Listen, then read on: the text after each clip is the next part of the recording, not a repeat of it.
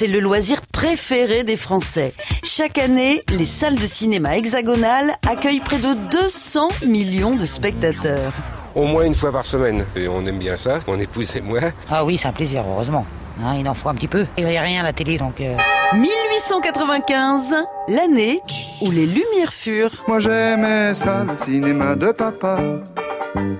Qui est l'assassin qui court dans ce train Dans le noir, on voit rien.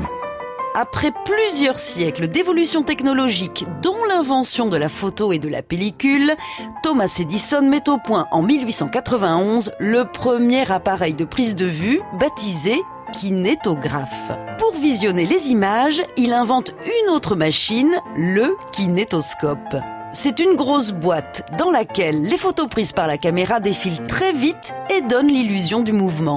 Quatre ans plus tard, les frères Auguste et Louis Lumière font mieux. Ils créent le cinématographe, un appareil qui sert en même temps de caméra et de projecteur. C'est une révolution. Cinématographe Lumière. Entrée 1 franc. Le 28 décembre 1895, au sous-sol du Grand Café, 14 boulevard des Capucines à Paris, les frères Lumière organisent la première séance de cinéma. On assiste entre autres à la sortie d'une de leurs usines lyonnaises et à un spectacle de voltige. Dans le public, Georges Méliès, Charles Pathé et Léon Gaumont en prennent plein les yeux. Tous les trois laisseront leur nom dans l'histoire du cinéma. C'est vachement brutal là. Mais non, c'est pas brutal. Tous les films français, ça se finit cut comme ça. hein. Comme ça, après, tu réfléchis. Toi, tu dis, waouh, il va chercher du pain. Oh là là, est-ce qu'il va mourir avant? On sait pas. Au Sable d'Olonne, en Vendée, un jeune homme a fait sa demande en mariage au cinéma.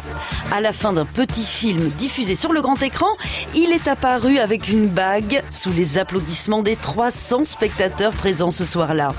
Cette mise en scène digne d'une comédie romantique s'est bien entendu terminée par un happy end. T'es un génie, mec. On n'arrête pas le progrès. C'est pas moi, hein, c'est le cinoche français qui est comme ça. À retrouver sur francebleu.fr.